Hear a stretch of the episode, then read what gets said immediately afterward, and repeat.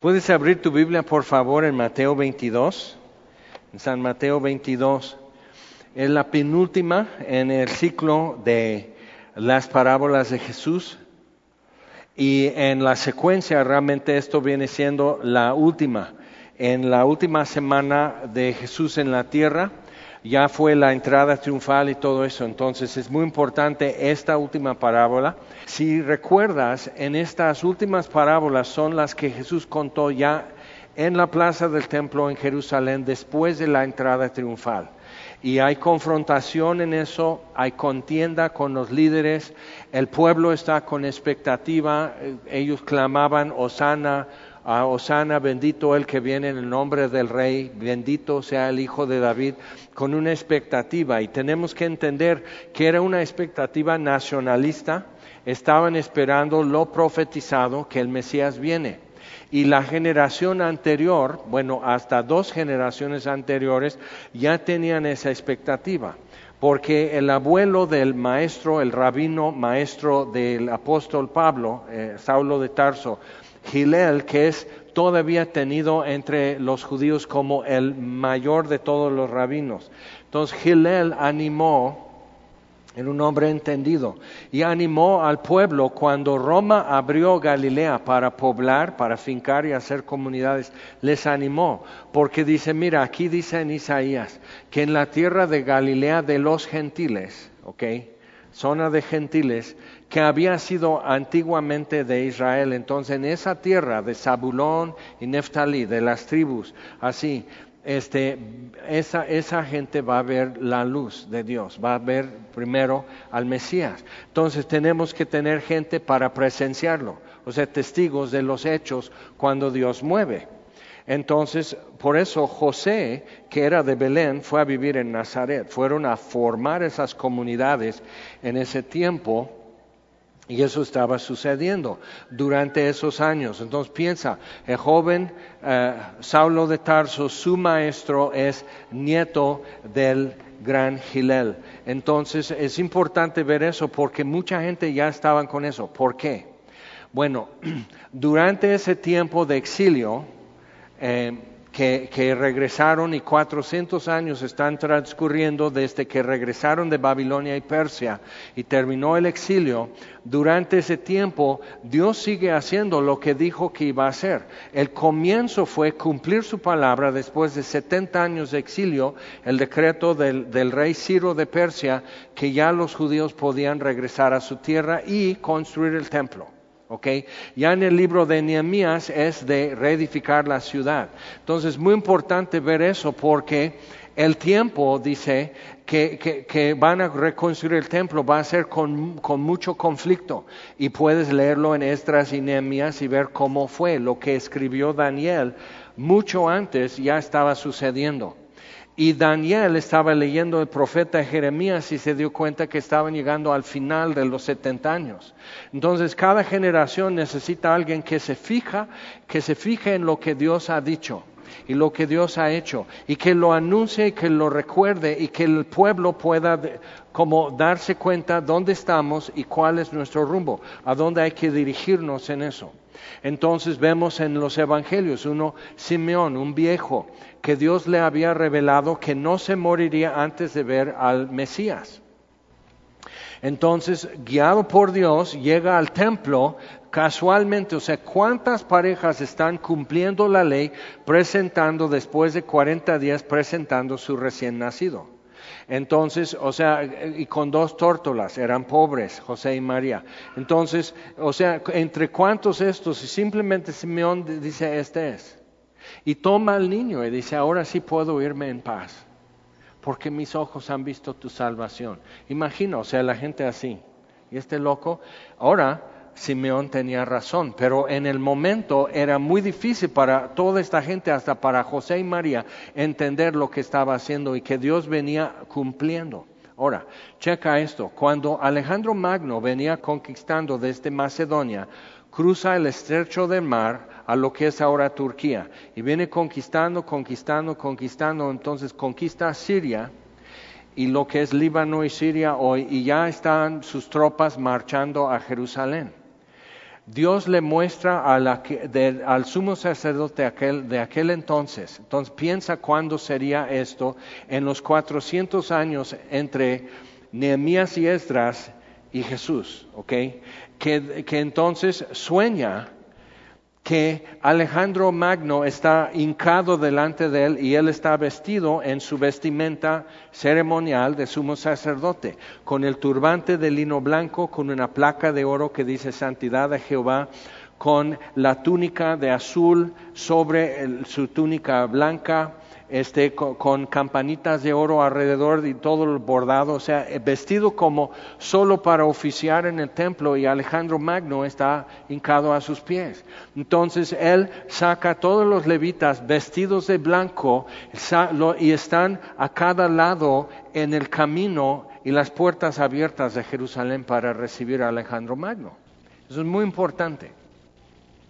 Porque cuando Alejandro Magno todavía apenas empezó a ser rey en Macedonia, que su papá era Felipe de Macedonia, el rey de Macedonia, y se hace de todo Grecia, se hace de Asia Menor, lo que es Turquía, lo que es ahora esos países que antes eran Yugoslavia, que ahora es Serbia y, y este, Herzegovina y Kosovo y todo eso. O sea, todo esto se hace de todo eso y ya está llegando al sur y marchando y conquista lo que es Egipto y Libia y todo eso. Entonces va, va hacia el oriente y conquista todo Persia y abarca mucho más territorio que abarcó Babilonia o Persia, ya es Alejandro Magno.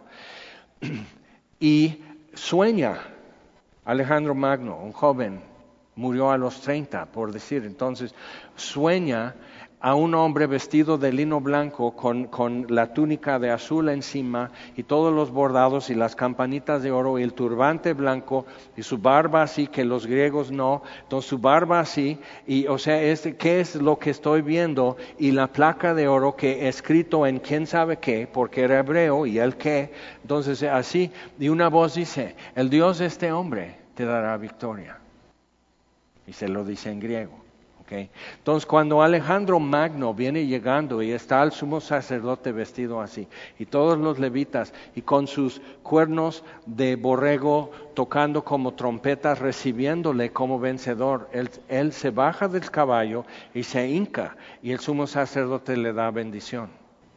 Eso es tremendo. Y por eso Alejandro Magno dejó intacto a Jerusalén, no tocó nada y seguían ofreciendo sacrificios. Fue después de su muerte que sus generales y todo eso, entonces Antíoco es el que profanó el templo y todo lo que pasó, que fue terrible, que Daniel también escribió eso.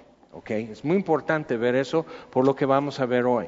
Entonces tienes que ver la expectativa que ellos tenían, porque literal están con el dedo en el renglón en el libro de Daniel. Y Jesús viene en la entrada triunfal en el día profetizado y Jesús llora porque dice, si conocieras lo que es para tu paz, y Jerusalén no reconoció. Los encargados de saber eso, porque Simeón sabía, y cuando llegan los magos y preguntan del oriente, preguntan a Herodes, Herodes trae a los escribas, dice, el Mesías va a nacer en Belén sabían estas cosas, pero no, se estaban encargando. Entonces querían, ya, ya como que entre superstición y tradición estaban ya con una mezcla avanzando mal en muchas expectativas y por eso Jesús chocaba con esas expectativas, pero no con lo que estaba escrito de él. Entonces, este, el sumo sacerdote le enseña a Alejandro Magno lo que Daniel escribió de él, que hasta dónde iba a vencer y por eso se voltea y conquista Persia. Vas a vencer todo esto, vas a conquistar todo esto y vas a tumbar otros reinos más poderosos que el tuyo. Y el tuyo será así y después de ti se va a dividir. ¿Y cómo fue? Entonces, cuando los romanos llegan y quitan lo que Grecia controlaba y controlan ya el reino de Judá ellos, por eso no pudieron, o sea, trataron de no tener el control de Roma, pero era el, el cuarto reino que Daniel escribió. Babilonia, Persia, Grecia y Roma. No les dio los nombres, pero tú tenías que verlo suceder y decir, esto es lo que fue escrito. El sumo sacerdote dice, esto es lo que fue escrito. Y hasta Alejandro Magno, un total pagano, vanidoso, etcétera, lo que tú quieras. Ya viste la película que no es nada histórica, pero bueno. Entonces ahí estás con tu Brad Pitt y tu Colin Farrell y todo el show. Pero, pero, ve, o sea, esto es lo que están cumpliendo lo que Dios ya tenía propuesto desde milenios atrás y está sucediendo. Entonces, esto está sucediendo en cuatro siglos de silencio. No hay profeta, no hay nada, pero Dios está, no hay nada que decir porque Dios simplemente está haciendo lo que dijo que iba a hacer y lo está cumpliendo al día. Entonces Jesús tenía que nacer, por eso Gilel dice, así como vamos, que ya es Roma en lugar de Grecia, así como vamos, el Mesías va a llegar porque tiene que nacer ya, casi. ¿Por qué? Porque ya tiene que ser hombre para que muera, que sea cortado y eso es lo que Daniel también escribió. O sea, tiene que ser hombre, pero y en Galilea lo van a ver primero. Entonces vas leyendo los evangelios, imagínate lo que ellos tendrían que, cuando juntas la información, y judíos hoy, cuando por fin leen los evangelios se dan cuenta, esos fueron escritos por judíos para judíos.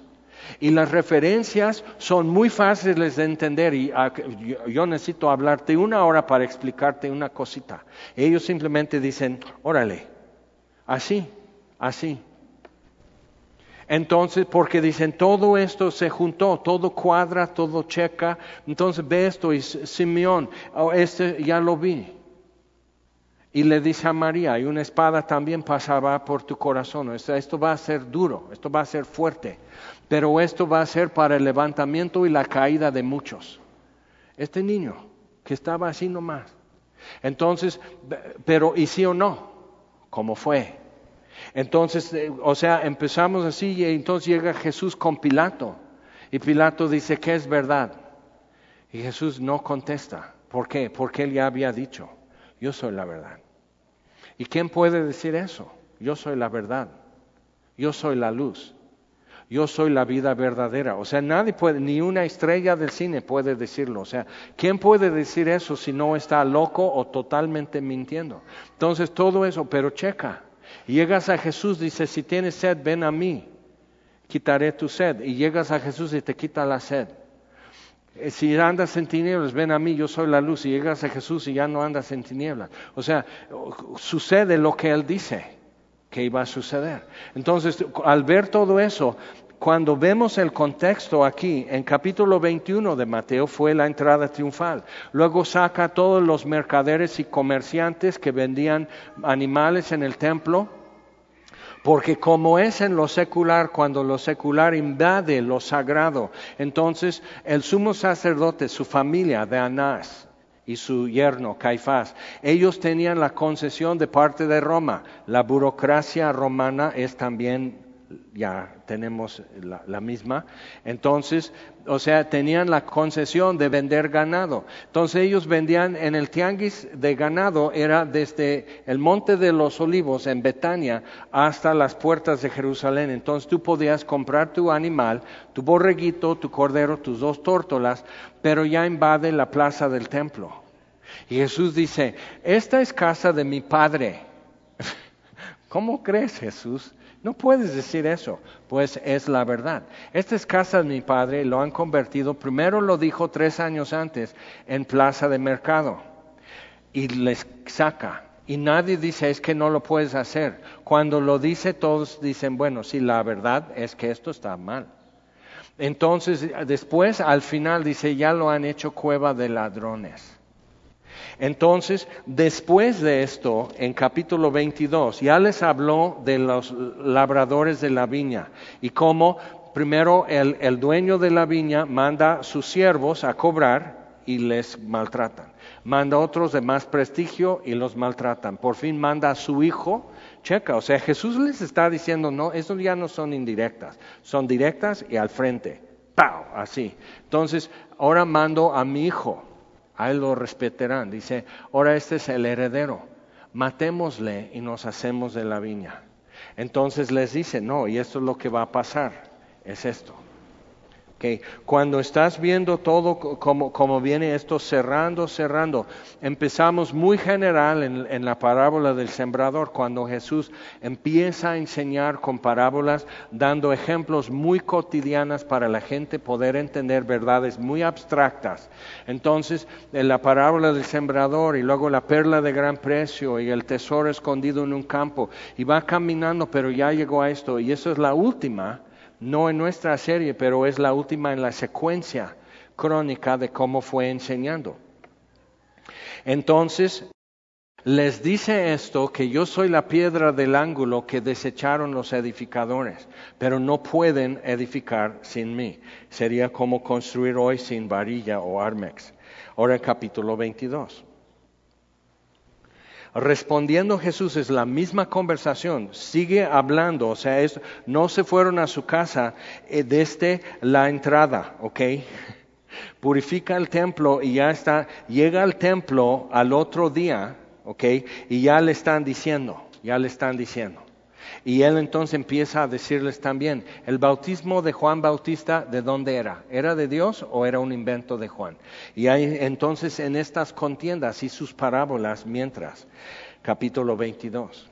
Respondiendo Jesús les volvió a hablar en parábolas diciendo, el reino de los cielos es semejante a un rey que hizo fiesta de bodas a su hijo.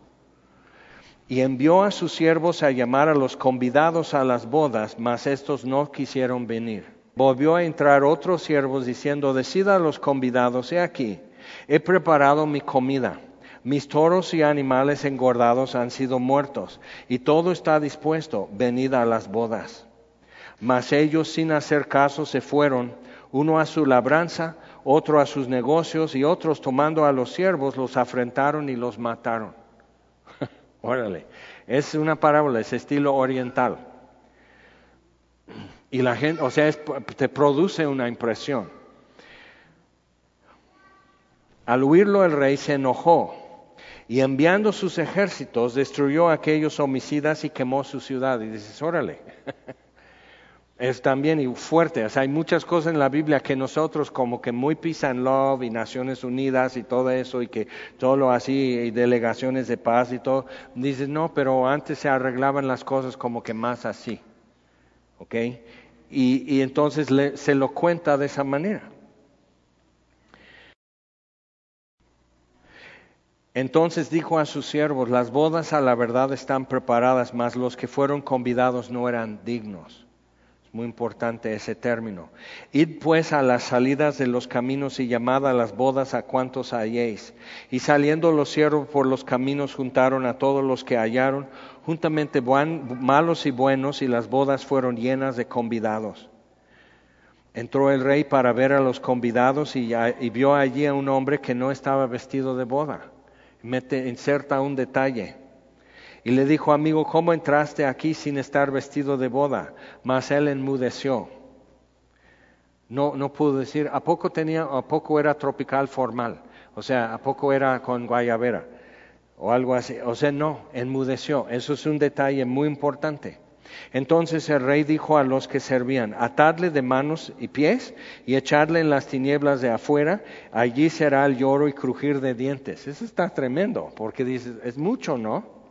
Pero tienes que ver, no es una historia, es una parábola, es una ilustración, pero ¿de qué? ¿Ok?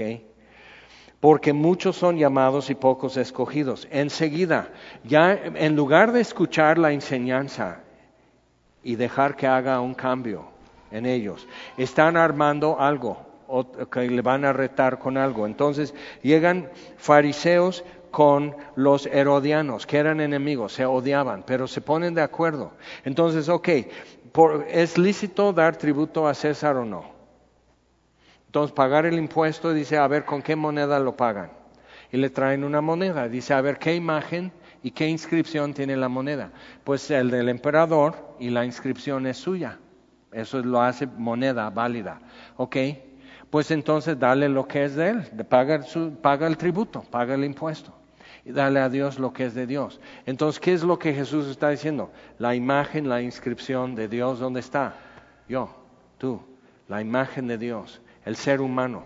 Y Satanás está día con día queriendo distorsionar y destruir la imagen de Dios en la tierra desde el principio. Entonces piensa en las cosas que están pasando alrededor todo el tiempo y caos que hay en el mundo, porque el Salmo 2 tiene algo que decir. Pero para ver el contexto de toda esta conversación y por qué inserta esta parábola para concluir. Y luego le hacen preguntas sobre la resurrección, versículo 23. Llegan los saduceos, que eran principalmente sacerdotes y levitas. Y los saduceos estaban muy ocupados de lo ceremonial y de conservar su lugar en la sociedad el sacerdocio y lo, ceremonial. Y por, de tal manera que están profanando el oficio del sacerdote porque ya estaba a la venta. Por eso Anás, cinco de sus hijos y un yerno, Caifás, habían sido sumos sacerdotes. Y hacía dinero y daba dinero y Roma le daba la concesión de vender los animales para ofrecerlos en el altar. Era un negocio redondo. Mucha corrupción y un hijo suyo de Anás lo mató. O sea, así, así de linda familia. Entonces, cuando ves todo eso y dicen, no, pues entonces hacen la pregunta de la resurrección y Jesús dice, ¿por qué me están probando así? Ustedes están muy equivocados porque ignoran las escrituras y el poder de Dios. ¡Sas! Entonces, y la gente así, órale, entonces arman otros, los fariseos. Bueno, ¿cuál es el gran mandamiento? ¿Cuál es el más importante? Que es el centro y el eje de todas las leyes de Dios. ¿Cuál es el mandamiento más importante? Dice, amarás al Señor tu Dios. O sea, Él escribió la ley, es Dios. Entonces, amarás al Señor tu Dios con todo tu corazón, toda tu mente, toda tu alma y todas tus fuerzas. Y luego agrega, no lo deja así, no es simplemente respuesta de catequesis. Dice, no, y la segunda, hay una más amarás a tu prójimo como a ti mismo. Ahora ahí sí estaban fallando. ¿Por qué?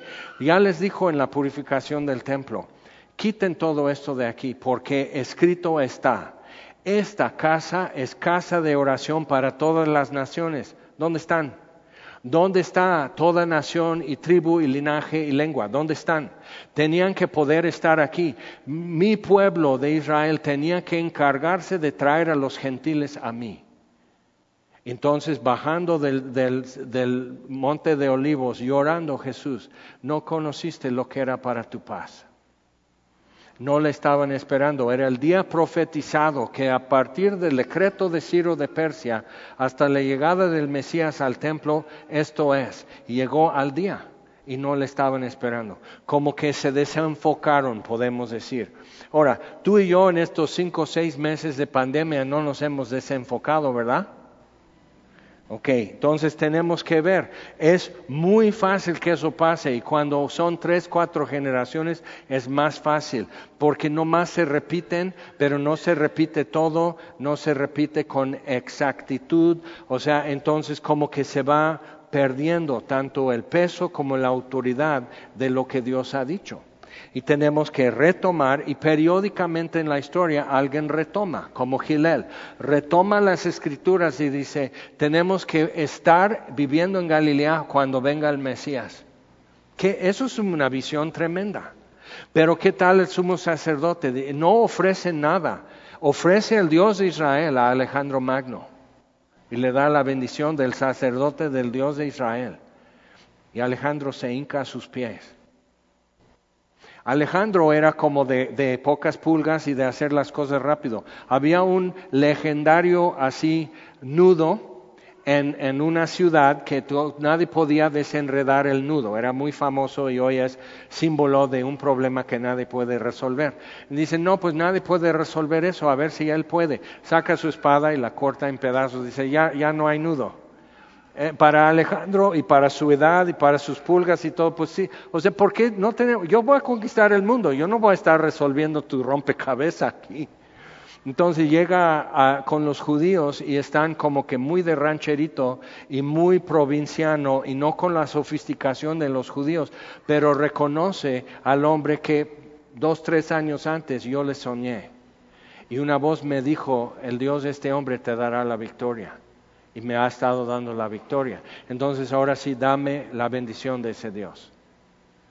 Y Alejandro Magno, con todo lo que no era y lo que no sería servible para Dios, cumplió propósitos de Dios, así como Nabucodonosor de Babilonia, así como Ciro de Persia, cumplieron los propósitos de Dios. Y los reyes actuales y los que controlan y mueven las cosas aún detrás del escenario, jalan y mueven finanzas y todo eso, esos mueven cosas y controlan muchas cosas y comunicaciones internacionalmente y todo. Ellos así. Y, y Dios dice, ajá, pero hacen lo que yo quiero y van a cumplir mi voluntad. Como Poncio Pilato, él ya quiso deshacerse de Jesús y no tenía, no quería nada de eso, pero él tuvo que firmar el acta y sentenciarlo a muerte, de una forma u otra. ¿Por qué? Porque es entregado en manos de, de, extranjeros el Mesías y ellos lo matan. Entonces tiene que ser así. Y Jesús dice, no, pues todo va bien, todo va como está escrito. ¿Yo por qué me voy a mover? ¿Por qué me voy a poner al brinco? ¿Por qué voy a protestar? Todo va como mi Padre quiere. Y tú y yo entonces necesitamos salirnos tantito del, del cuadro y decir, ¿y? ¿Y cómo van las cosas? ¿Y cómo estamos? Y qué está pasando en tu mundo, en nuestro mundo y todo el mundo alrededor, qué está sucediendo y qué es lo que de repente podría ser que uno de nosotros, que Dios diga, ahora levántate y di esto al pueblo. Entonces alguien que, que empiece a decir, acuérdate porque esto ya está sucediendo y escrito está. Y ahora está sucediendo. Entonces eso nos ayuda a conectar los puntos y reorientarnos y agarrar bien el rumbo. Y necesitamos esto en cada generación. Ahí les va. Entonces Jesús termina de contar esto. Dice, otra vez versículo 8. Entonces dijo a sus siervos, las bodas a la verdad están preparadas. Si marcas tu Biblia, ve a versículo 3 y subraya convidados. Ya estaban invitados. No es que, oigan, se me ocurre hoy hacer barbacoa de res, no quieren venir así de improvisado, no. Es un rey y esto es un magno evento, entonces eso tenía mucho tiempo y los invitados no eran simplemente gente de X sino era también gente importante. El problema es que llego a pensar que soy mucho más importante de lo que realmente soy. Entonces ya, ya están convidadas las bodas, no quisieron venir. Ahora, subraya también entonces en versículo 4, versículo 5, perdón, dice, sin hacer caso. No es que no tuvieron el aviso, no es que se les hizo tarde, tenían tiempo sabiendo eso. Eso sería la plática, como, como cuando va a haber un evento, ya estás diciendo, ya tengo mi conjunto. O sea, ya es para los hombres simplemente pues es esto, pero ya tengo mi conjunto, mis zapatillas, mi vestido, es esto, ya sé con qué aretes, o sea, toda la cosa, porque estás pensando, esto es único, esto es esta vez, si se van a tomar fotos, entonces no quiero estar fodongo. Entonces, o sea, estás pensando en todo eso y sin hacer caso, como que a la mera hora había otras cosas más interesantes o más importantes. Entonces dice, versículo 8, dijo a sus siervos, las bodas a la verdad están preparadas. Yo de mi parte cumplí. He venido preparando y haciendo todo lo que dije que iba a preparar y hacer. ¿Te acuerdas como dice en San Juan capítulo 14? Jesús les dice, no se turbe vuestro corazón, en la casa de mi Padre hay muchas moradas, hay espacio voy para preparar lugar. Entonces eso es lo que haría el hijo de familia. Entonces diría, ya está, ya contrataron, ya, se van a casar, pero entonces él va a ser donde vivan. Entonces, pues allá en mi rancho hay mucho terreno, entonces yo voy a hacer la casa y luego vengo por ti. Entonces Jesús dice, en la casa de mi padre, o sea, es, mira lo que, está, lo que Jesús está diciendo. Y cuando está listo, yo vengo. Entonces, ¿qué es lo que falta de preparar? Eso es lo que tendríamos que preguntarnos nosotros. Para las bodas del rey, hoy Jesús y la esposa, que es la iglesia, ¿qué es lo que falta preparar? Qué fuerte. Ok, entonces, dice, los que fueron convidados no eran dignos. ¿Qué, les quitó, o sea, qué les puso en categoría de no dignos de llegar a la boda? No quisieron. Le dieron poca importancia. Esto es todo. Ahora, cuando llegas abajo y siempre incomoda este versículo, dice que no estaba vestido de para boda, y este, ¿cómo entra? Entonces le atan mano y pies y le echan afuera en, el, en las tinieblas y crujir y llorar. Ahí dices, no, pues entonces, ¿cómo? ¿Cómo? Entonces, si no llevas corbata a la iglesia, llega el rapto y los que no llevaron corbata se, quedan. O la mujer que no se puso velo. Literal, todo eso lo he escuchado, enseñado con toda seriedad. Pero ¿qué es? O sea, él enmudeció.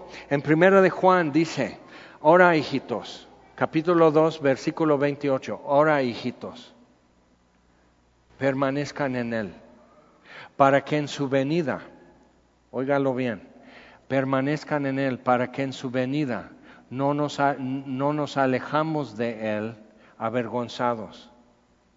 Entonces eso, o sea, de estar así tan, tan mortificado, mudo, no sabes qué contestar. ¿Cómo no? Por eso cuando Pablo dice a los filipenses, por eso en el nombre de Jesús, toda rodilla se doblará y toda lengua confesará que Cristo es Señor. Entonces, muy importante eso, pero el que queda mudo, o sea, no se la sabe, no lo sabe decir, no ha practicado. Entonces, por eso el nombre de Jesús es el más dulce entre todo, por lo que Él es y por lo que Él ha hecho eternamente. Y no hay otro y no hay otro Señor, y no hay otro Salvador. Entonces, ¿y, qué sucede cuando tú empiezas a decir eso? Dice, por eso, los cristianos bien apretados, bien apretados, nada tolerantes. No, pues mira, este fue y quemó su ciudad, pero es el rey, es suyo, todo esto es suyo. Entonces, cuando lo ves desde ahí, dices, ¿cómo? Y es interesante como la misma gente que dice, que Dios no existe, al mismo tiempo dice que algo así me dice que Dios no existe porque sería injusto tratar a la gente que simplemente no quiso ir a la boda. O sea, imagínate, o sea, te invitan a una boda y no vas, ni regalo mandas, o sea, ni, ni vas, y te mandan a quemar tu ciudad, ¿cómo crees? Pero es que lo estamos viendo desde nuestra rebeldía desde nuestra indiferencia, desde la suma importancia de mi vida y Dios que se espere. O sea, como que esto es una locura, es enfermedad mental porque Dios nos sostiene y sustenta el universo para que pueda revelarte, para que tus neuronas estén haciendo conexiones y puedas recordar todas tus excusas y pretextos. Y para que traigas a memoria siempre cada cristiano que te hizo feo o que fue torpe o que fue hipócrita y que pueda siempre tener esto en memoria y estar siempre trayendo esto como razón por no ir cuando te invita. ¿Ok? Eso es muy importante ver porque eso es literalmente lo que está sucediendo cada día. Y nosotros entonces tenemos que ponernos en alerta y ponernos abusados y empezar a reconocer que cuando Él dice, si alguno tiene sed, venga a mí y beba, y tú dices, no. Necesitas reconocer esto en ti porque ahí está sembrado y sigue dando fruto. Y cuando, cuando Él dice, vengan a mí todos los que están cansados y trabajados, yo les daré descanso. No. O sea, cuando estamos así, necesitas llamar eso rebelión. Necesitas, es rebelión, pero ¿contra qué? Contra el amor de Dios. Pero ¿cómo? Si quemó la ciudad. Ajá. ¿Y qué es lo que la gente hace? O sea, nomás ve las noticias en los Estados Unidos lo que está sucediendo. Ve estos mocosos, que son, son chicos fresa popis, universitarios que no tienen nada que hacer. Ya ni hay negros en las protestas y están quemando, están haciendo esto, están, y nomás ves eso, dices, ¿y eso qué? ¿Realmente de qué? Pues no sé si nunca les dieron pau pau de niño o qué sería, pero, o sea, dices, ¿es una rebelión contra qué? Es una afirmación de nuestra autonomía, pero ¿qué sucede cuando mi autonomía choca con tu autonomía? Algo se quema, algo le prende en fuego, algo lo destruyen. Entonces, ¿eso es amor? Entonces una rebelión contra algo cuando estamos haciendo eso. Entonces ve lo que, o cuando Jesús lo pone en esos términos, está muy fuerte. Ahora, este llega con la invitación, pero otra vez no viene vestido de boda. Entonces, ¿a qué viene? O sea, no, o sea, no oíste, no, nomás estoy de aquí de colado. Sí, te caché. yo realmente no vengo, me traen. ¿Sí? Entonces te estoy hablando. ¿Ok? Estoy hablando. Entonces, y eso, y usan todas las mañas que hay en el catálogo para que te guste. Entonces tratamos de ser relevantes y tratamos de hacer esto y hacemos un grupo de jóvenes y hacemos esto y hacemos mil cosas para que tú digas, esta iglesia sí me atiende. O sea, estamos con eso. Y aquí estamos, simplemente el rey dice, ya está listo todo, vengan. No. Pues es, es, o sea, es en el palacio de, o sea, eso es de lujo, eso es bueno, eso va a ser de esto y van hasta, hasta van a ver este, los chinelos. Vamos, van a ver chinelos. El rey insiste. O sea, ah, no, entonces sí voy. Pero es eso, si no hay esto, entonces ofreciéndote chocolates y paletas y dulces y va a haber esto y va a haber el otro y por favor, sí ven y así dices, oye, pero ¿quién eres? La neta, ¿tú descubriste una vacuna contra el polio? ¿Tú ya encontraste cómo curar el cáncer con una pastilla que no destruye tu vida? ¿Tú ya? O sea, ¿qué? Tú ya hiciste una orquesta que tocó una sinfonía que solo escuchando esa música se sana toda enfermedad mental y depresión. ¿Tú ya escribiste esa canción? No. Entonces, ¿quién eres? No, pues, Ve qué mal está esa actitud, qué mal cae ser así. Y se nos da tan fácilmente. Es patético, es miserable ser así. Entonces, cuando lo ves, o sea, lo está contando desde el punto de vista del rey, no del punto de vista de los que encontraron algo más importante que hacer. Ahora, entonces dice, porque muchos son llamados, y pocos escogidos. En Efesios 1.4 dice que en Él fuimos escogidos desde antes de la fundación del mundo. Entonces la invitación es, es desde antes del huerto de Edén. Es desde antes que existiera Adán, la invitación a la boda del rey ya estaba. Fuimos escogidos en Él. Pero entonces los que no fueron dignos, ¿por qué? No quisieron ir, simplemente despreciaron la invitación. Ahora, ¿qué te pasa cuando me invitas a mí, a, tu casa y va a haber cumpleaños y todo eso? Y que, ay, pastor, por favor, y si yo no voy, ay, me despreció. Ándale, por tu propia boca ya te condenaste. Porque si la invitación está así con mano abierta y no respondes a la invitación de Dios, qué mal caes. O sea, ¿qué? ¿Cómo? O sea, cuando lo pones en esos términos dices, no, no, sí que, ay no, qué bárbaro. Así no, así no aguanta. Y Jesús lo está poniendo en esos términos, ¿por qué? Porque en 48 horas lo van a arrestar. No hay tiempo, no hay forma de hacer eso. Ahora, vamos al Salmo número 2. Dices, híjole, sí, se va a poner peor. No tanto. Salmo número 2. Pero Jesús, si te das cuenta leyendo en estas parábolas y la conversación y las preguntas y los retos y todo lo que le están haciendo, te das cuenta que el contexto de esta conversación es el Salmo número 2. Y él está haciendo referencia a este Salmo, entre otras cosas que menciona. Entonces, leemos aquí en el Salmo número 2. ¿Por qué se amotinan las gentes y los pueblos piensan cosas vanas? Se levantarán los reyes de la tierra y príncipes consultarán unidos contra Jehová y contra su ungido, el Cristo. Eso es lo que significa. Diciendo, rompamos sus ligaduras y echemos de nosotros sus cuerdas.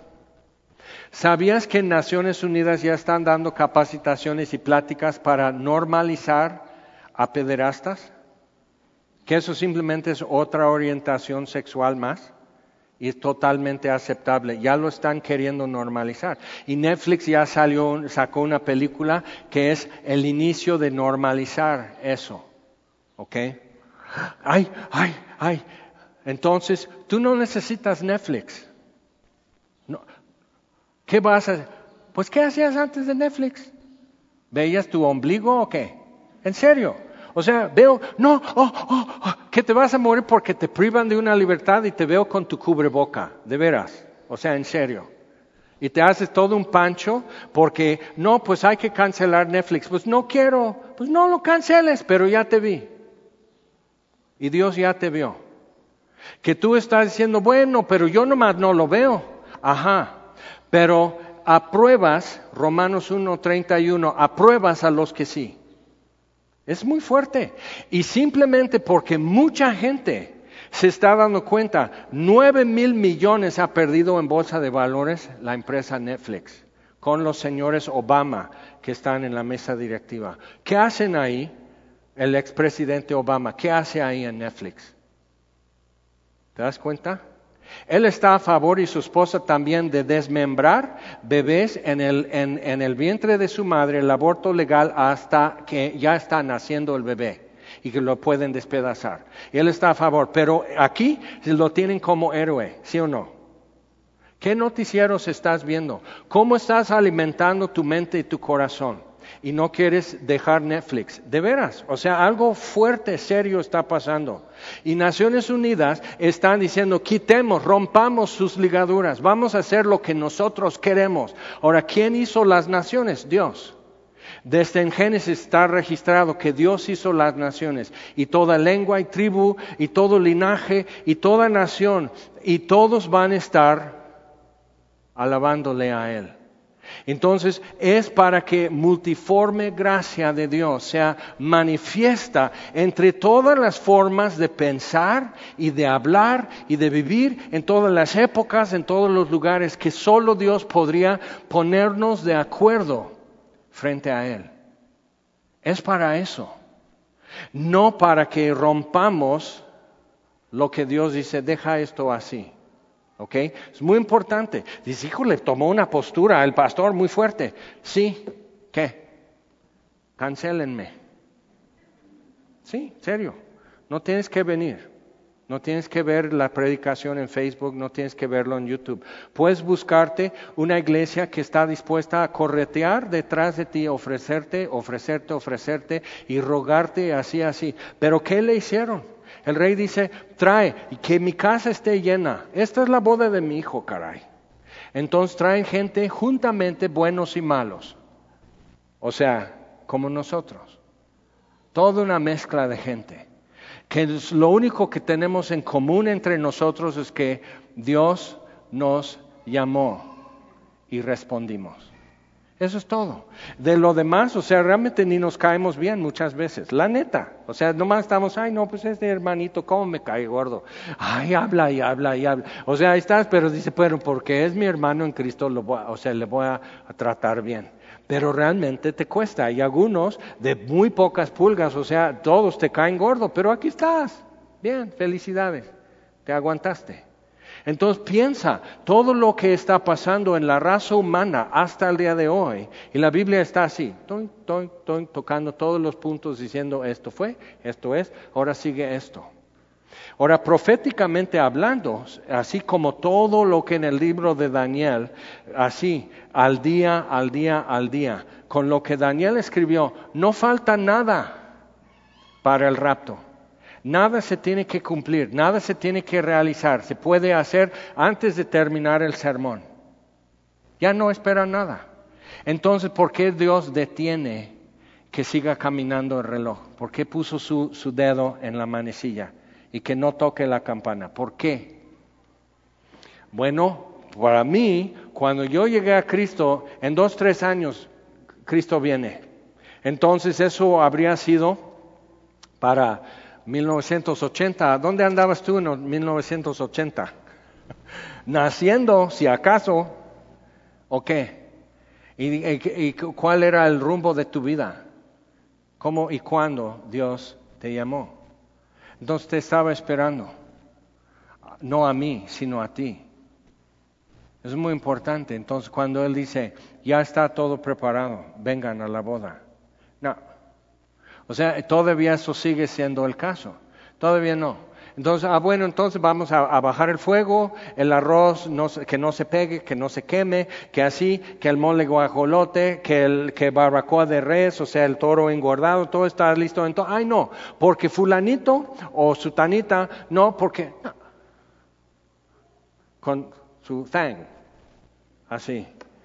Eh, no, no, entonces todos estamos así. Sea, nunca has estado en el pullman o en un avión o algo así y alguien está así, dices, a ver a qué hora, señora. Y tomándose selfies y no apaga su celular, entonces no van a, o sea, no podemos, o sea, pero es su viaje y nosotros somos de cartón. Entonces ve, o sea, qué mal queda esa actitud de pensar que toda esta multitud de redimidos, de toda nación, y toda tribu y toda lengua y todo linaje son de cartón. Y se va a hacer hasta que tú digas. O sea, ¿cómo? ¿Eso es tu educación en serio? ¿Así te criaron? No. Bueno, entonces, qué mal nos viene ese saco. No, no, no nos corresponde ser así. Entonces, viéndolo así, decimos, ok, entonces, ¿por qué se amotinan las gentes? Y los pueblos piensan cosas vanas. Se levantarán los reyes de la tierra y príncipes consultarán unidos contra Jehová y contra su ungido, diciendo, rompamos sus ligaduras y echemos de nosotros sus cuerdas. Sí, tienen que ponerse de acuerdo para hacerlo. Uno solo no lo logra, pero no les cae el 20 de que quizás sea imposible vencer a Dios. El que mora en los cielos se reirá, el Señor se burlará de ellos. Luego hablará a ellos en su furor y los turbará con su ira. Pero yo he puesto mi rey sobre Sión, mi santo monte. Eso es él riéndose, contestando, ¿qué hacen ahí? Pues estamos rompiendo tus ligaduras, nosotros nos mandamos solos. y Dios va a estar. o sea, que ¿cómo? ¿Qué crees? No sé qué bola de payasos. Si he puesto sobre Sión, mi rey. Ahora, cuando dice esto, el que mora, es, no es simplemente que ahí está Dios sentado o parado en una nube flotando en el espacio siendo Dios, sino es, está sentado, o sea, es sentarse firme como en un trono. Entonces, el que está sentado firmemente en los cielos y luego es el futuro continuo en hebreo, entonces es, se estará riendo se estará riendo. Y ahí están armando sus planes y bueno, vamos a hacer esto. Entonces ahí tienes a y Caifás y aquí Herodes y aquí Pilato y bueno, aquí lo mandamos allá. Y luego ustedes van a dar el falso testimonio y decir que le escucharon decir esto a Jesús. Y luego los discípulos en hechos están orando y diciendo, ellos se juntaron en Jerusalén solo para cumplir tu voluntad. Y van a matar a tu hijo que ahora lo has exaltado hasta el Señor. Entonces ellos pudieron ver eso y qué bueno porque ellos iban a sufrir mucha persecución. Entonces, o sea, están así y él riéndose. A ver chicos, ¿qué están tramando? Nada, nada. Y él riéndose. Ahora, hace unas semanas hubo un incendio en una bodega en Beirut, en el Líbano, en el puerto. Y resulta que en la bodega, quién sabe por qué tanto tiempo tenía ahí, tenía como cinco años creo, un tiempo que estaba ahí, quién sabe cómo se prendió fuego en la bodega, pero era sulfato de amonio, que se usa como fertilizante, pero es también componente para explosivos. Bueno, se prende la bodega y hay, hay videos, a lo mejor los has visto, alguien en el balcón de su departamento, ya se ve así la columna de fuego y explota. Y se ve como, como el, el, hongo lo que hace así, una bomba nuclear, así fue la explosión. Y la razón que no murió mucha gente causó, o sea, barrió con la pequeña península donde el área de bodegas en el puerto, o sea, barrió todo, arrasó todo. Y la razón que poca gente murió es por esto. Algunos estaban poniendo atención y no estaban ahí de bocones simplemente filmando. Entonces hay uno que estaba al otro lado del puerto con el agua entre él, así va en, el, en, la carretera junto al, agua y está filmando mientras maneja y así como diciendo en, árabe o en libanés, diciendo, no, pues qué bárbaro, nube de, humo y así, y explota. O sea, hay varias tomas de, en el momento que explotó. Alguien estuvo sobre una azotea y ahí está la cosa. Cuando explotó, literal, o él o él y su cámara fueron, salieron volando. El del, que iba en la carretera filmando y está todo el agua sobre ellos, explota y llega así y, va rodando su carro, así volteándose, volteándose. Eso es una explosión grande y arrasó edificios y todo. Y la razón era que eran bodegas y no residencias. Y que mucha gente estaba pensando, a lo mejor viste que estaba una novia, ahí está en su vestido de novia, la están filmando y ella va así y todo, y de repente ¡puf! y le tira, le avienta la explosión. O sea, simplemente el aire lo que empuja así. Y fue un instante, no es como de cámara lenta en las películas que, que viene así una bola de fuego y vienen corriendo así, saliendo. No, no, no. Ni puedes parpadear, se te van a quemar los ojos con esto, porque ni parpadear te da tiempo. Entonces, eh, o sea, así, y el, fotógrafo, y luego se ve por ahí la novia, y pobrecita, con sus tacones, y, o sea, está con todo eso, o sea, todo está, ¿qué fue eso? Y todos tratando, o sea, literal, como dice Jesús, será como en los días de Noé, que se casaban y se daban en casamiento. Y vino el diluvio.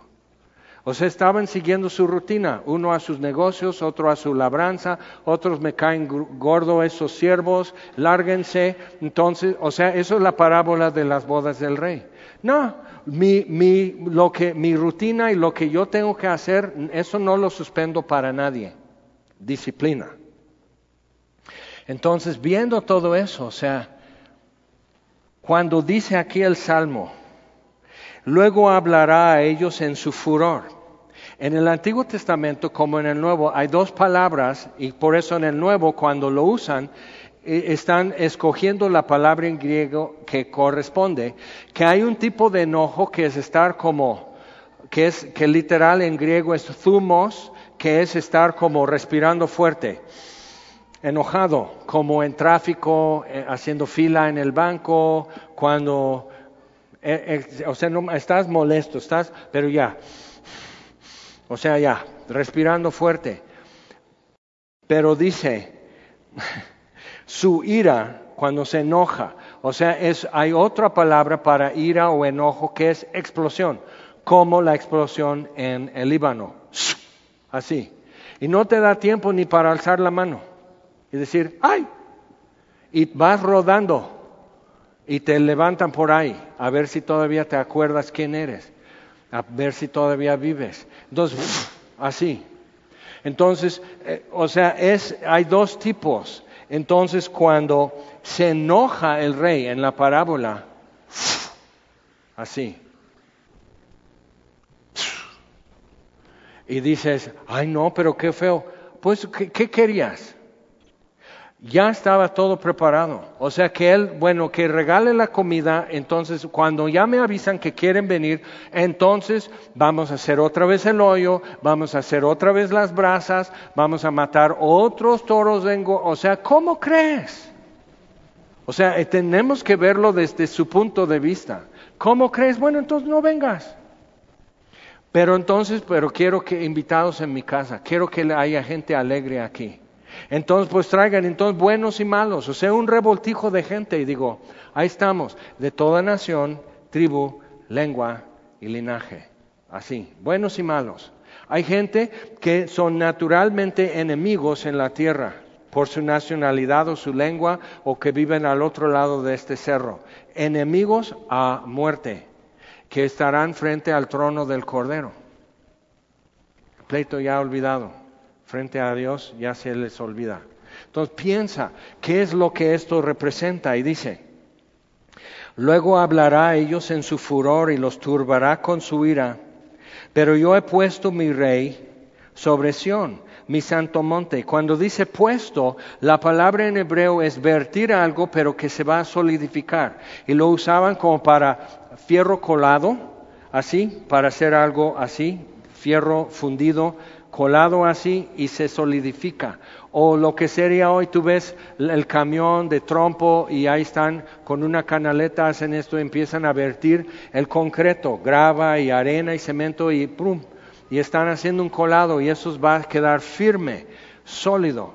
Entonces he puesto mi rey sobre Sión, mi santo monte.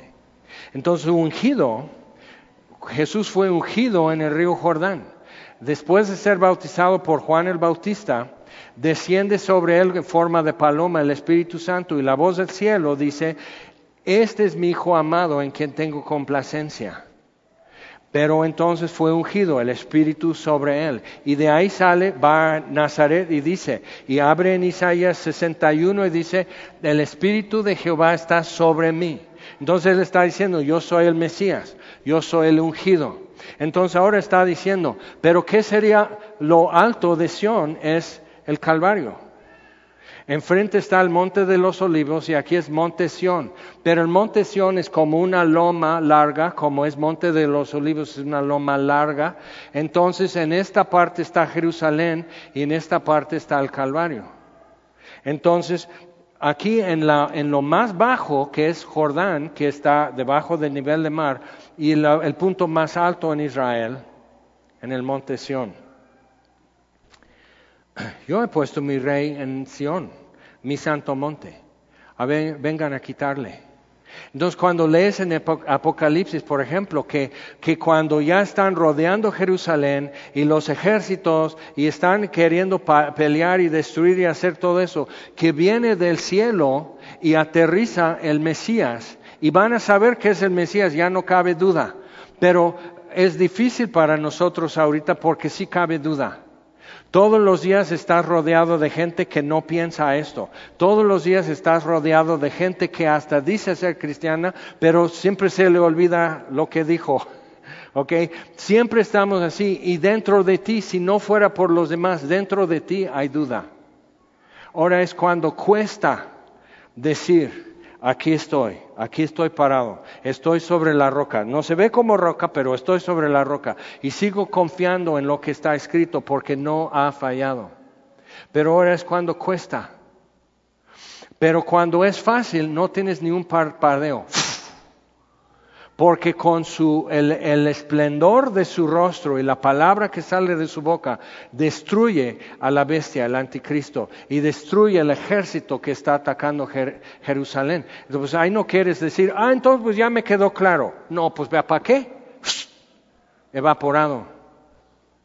O sea, no es el tiempo. El tiempo es cuando estamos convidados y todavía no es la boda. Es el tiempo. Entonces, así como alguien que se prepara para una boda va a llevar su regalo, ya sabe qué se va a vestir, ya sabe este el nombre de la novia, o sea, como que porque ya le van a felicitar y van a tomar fotos y todo eso, o sea, ya saben cómo va a ser eso ya están pensando y sí tienen todo lo que tienen que hacer. Mientras pues no no dejó de ir a su labranza, pero este día te toca ir a una boda. Cuando hace 19 años muchos subieron, entraron por las puertas de las Torres Gemelas y iban subiendo los elevadores a las nueve de la mañana el primer avión pegó. Y ellos no estaban pensando, hoy voy a cenar con el rey, o quizás no. No estaban pensando eso, estaban pensando en lo que tenían que hacer. Era martes. ¿Qué es lo que tengo que hacer hoy? Y así, estando, eh, están muchos, porque los elevadores no van a cada piso, entonces muchos ya se conocen en esto y son de diferentes, y así hacen contactos porque eran muchas empresas, y hacían chistes y bromas y todo eso, y así hasta ligue en el elevador. Y tarda mucho porque eran cuántos pisos. ¡Puf! ¿Qué fue eso? Creo que tembló. Y suenan alarmas y ahora tienen que bajar las escaleras si les da tiempo. Y no les dio. A muchos. Entonces no estaban pensando, pues hoy tengo que estar listo. El que estuvo, sí, el que no. Yo estaba antier entonces escuchando grabaciones por sus celulares. Estaban marcando 911 de emergencia. Es que estoy atrapado en un piso en, en, en el edificio, en la torre 2, y así y todo, y hay mucho humo. y de repente grita y se oyen gritos alrededor de él y el piso se fundió y se fue para abajo todo en el momento y lo pueden sincronizar. Y tú dices, eso fue la última palabra, oh Dios, la última palabra que dijo en la tierra. Pero hubo uno en una empresa que ocupó gran parte de la, una empresa de finanzas y no sé qué, y uno de ellos siempre era el cochinito de todos los demás de la, oficina. Entonces siempre contaban en un lugar cerrado chistes colorados en el elevador para incomodarle, siempre le hacían bromas, siempre le hacían no, que es el cristiano, es el cristiano. Entonces uno de ellos, compañero de él, están atrapados, está ardiendo, el avión se clavó debajo de ellos, entonces no pueden escapar.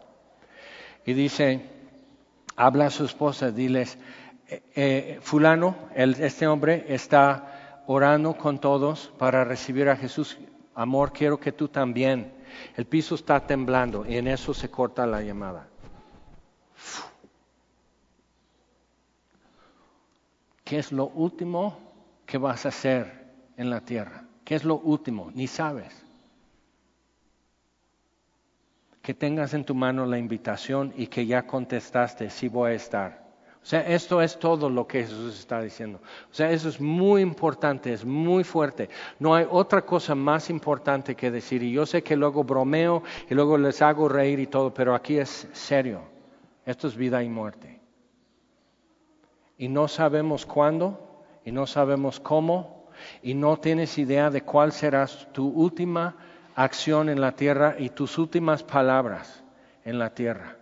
Hubo una mujer que iba texteando y chocó.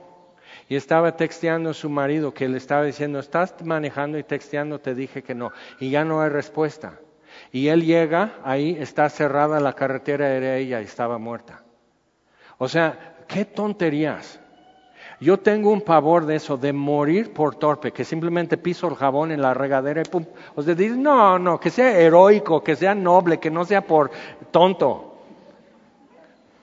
Y creo que todos, pero también, también eso. Uno sí llegó a la boda y no se vistió. O sea, como que, ah, como era cualquier cosa estar ahí. Imagínate. Yo salí de la casa y subo a mi coche y digo, por cierto, ¿dónde está mi cubreboca? Y tuve que buscar el traje que usé para una boda viernes en la noche. Está todo guardado, así todo así, buscar. Ah, aquí está. Para algo tan insignificante y tan inútil como el cubreboca, pero ves la forma. Entonces, ¿cómo vamos a responder?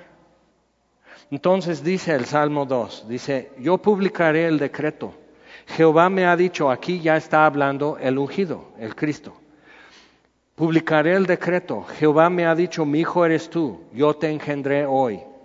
Pídeme y te daré por herencia las naciones. Son de Él no son para que los reyes de la tierra y las Naciones Unidas y todos digan cómo va a ser y cuántos géneros pueden haber y quién puede hablar con quién y quién se tiene que vacunar y qué más cosas. No, o sea, no, mi hijo eres tú y pídeme y yo te daré por herencia a las naciones. Son para Él. Y Dios permitió toda la diversidad y confusión humana para que su gracia fuera manifiesta en el caos humano, sacándonos de ahí y trayéndonos a la luz.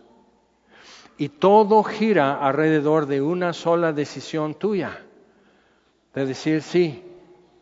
¿Te acuerdas de la parábola de los dos hijos? El primero dijo sí voy y no fue. Y del segundo, el primero dijo no voy y se arrepintió y se fue a trabajar en el campo. Entonces eso, o sea, sí o no. Y es, que, y puedes poner toda tu fila de hipócritas y puedes poner todas las tomas que has hecho de mí, que te caigo gordo, que soy larguero, que esto, que el otro, que pronuncia mal, que es gringo, que imperialismo yanqui. Pon todas tus excusas y luego pon a Jesucristo. Pon a Jesucristo. Porque finalmente no nos estás diciendo no a nosotros los chafas, irregulares, defectuosos. Eh, no nos estás diciendo no. Nosotros ya dijimos sí. Estás diciendo no a Jesús. Es esto. Así. O estás diciendo sí. Y como posesión tuya los confines de la tierra, Los quebrantarás con vara de hierro, como vasija de alfarero, como piñata de barro. Los desmenuzarás. ¿Y por qué lo hace? Para sacar los dulces. Es gozo. Entonces está riendo mientras está quebrando la vasija de barro. Está riendo Jesús cuando desciende del cielo con un grito y con voz de arcángel y trompetas y todos están en una guerra alrededor de Jerusalén y ya voltean sus armas contra él y no hay diálogo, no hay delegación, no hay preámbulos, evaporados. En Zacarías dice, esta es la plaga con que morirán. Ah, sus ojos se van a derretir dentro de la cuenca y quedarán puros huesos. Dices, qué bárbaro. Sí, pero de por sí vas a quedar puro hueso, ¿no? De por sí, ve al panteón. O sea, de por sí, simplemente aceleró el proceso, como cuando cambió el agua en vino, aceleró el proceso. De, vivir muertos en delitos y pecados a convertirse en huesos secos. Pero en otros, y es más paulatino, ha convertido huesos secos en gente estando muertos en delitos y pecados, los dio vida juntamente con Él. Y juntamente con Él los levantó. Y juntamente con Él nos ha sentado en lugares celestiales a la diestra. Entonces, por eso, ahora pues, oh reyes, versículo 10, sed prudentes. Admitid amonestación, jueces de la tierra. Servid a Jehová con temor y alegraos con temblor. Y dices, órale como la mujer que Jesús la sanó de flujo de sangre. Y dice, no, pues yo sé que alguien me tocó. Dice, todos te colocamos. Es un apretón de gente, maestro. Dice, no, no, es que salió poder. Quiero saber qué pasó. Entonces ella viene temblando. Jesús la sanó, viene temblando. ¿Por qué? Va a recoger el milagro. Es que no le pedí permiso. Es que esto, que es el otro. Y ve Jesús. Mujer, tu fe te ha sanado. O sea, ve la sonrisa. Ve la alegría y el gozo de Jesús. Nunca lo pintan así. Pero el rey estará, el que está mora en los cielos estará riéndose. Y dices, eso no, como que eso no es el cuadro que tengo. Entonces, ¿quién tiene que cambiar, él o yo? Es un Dios feliz. Aún en su ira está riéndose. Y digo, ¿cómo? Sí. Porque total somos payasos. ¿Quién no se ríe de un payaso finalmente? Pero igual, yo me caigo y estoy chillando y así como tú y yo hemos hecho con niños así, ya, ya, ya, ya, ya, estás hasta riéndote, ya, ya, ya, ya, es mucha drama, o sea, ya es mucho teatro, ya, ya, ya, ya, ve a jugar y no te pasó nada. Y así, sí, sí, bueno, hasta le toman, le hacen un video y todo y ja, ja, ja, sí, mira mi hijo como llora porque se cayó nada más. Pero entonces, pero dejo de ser amado por él cuando se ríe de mí. ¿Cuánto he hecho delante de Él? Nunca te has estado ante Dios así, Dios, no sé qué voy a hacer, contéstame, yo no sé, yo sé que no soy nadie para pedirte, y ahí estás así, y tocan la puerta, ahí está la respuesta, y todo viene y terminas de pedir. Y Dios riéndose, sí, sí, sí, sí, ten, ten, ten, ten, ya no llores, ya, ya, ya, ya, ya, qué vergüenza contigo. O sea, ve, alegremente te concede lo que no mereces, alegremente así, con los dos puños llenos, y te presta un costal si te hace falta. Alegremente es el Dios de toda gracia, el Dios de toda consolación. El gozo del Señor es tu fuerza, no sé, es el Dios de toda paz y es el que su paz gobierna y protege mi corazón y mi mente. Es ese Dios. Así, no es negrero, no es severo, pero sí enciende su ira. Inténtalo. O dobla la rodilla de una vez y confiesa con tu boca quién es. ¿Ok? Dice, alegraos con temblor, honrad al Hijo. En hebreo significa besar la mano. Honrad al Hijo para que no se enoje. Una explosión que hace un carro al otro lado del puerto está rodando como hoja. Que no se enoje y perezcáis en el camino, pues se inflama de pronto su ira. Bienaventurados todos los que en él confían. En Juan 3:36 dice, el que cree en el Hijo tiene vida eterna. El que rehúsa creer, o sea, los convidados no quisieron, el que rehúsa creer, la ira de Dios está sobre él ya.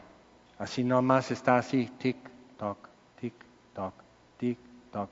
Dices, no, todavía no explota, voy a seguir filmando. Y el que estuvo avisado y el que tuvo entendimiento dice, no, vámonos.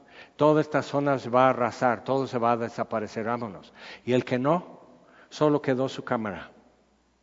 Y sí, qué aventura, pero ¿así querías? ¿Qué tal si nos ponemos de pie? Nuestro Dios, te damos gracias por tu palabra, gracias por estas parábolas, porque nos ayudas a ver mucho más lejos y mucho más ampliamente. Y en esta nos, nos sientas Ya está aflojó la cerilla. Y tenemos que checar y tenemos que preguntar. Cuando estoy en esa boda, ¿voy a estar de colado? ¿O porque entendí a dónde voy? ¿O si de plano rehuso ir? Y Dios te pido que nos ayudes a tomar estas cosas a pecho y decir, ¿y cuántos ¿Cuántos no tienen la menor idea? Y si fuéramos a las entradas de los caminos para llenar tu casa, no saben lo que están perdiendo. No saben que este puede ser el último día, el último viaje, la última vez que se suben a una ruta o se bajan de la ruta el último día que van a, la oficina, último día de clases. No saben, ni sabemos.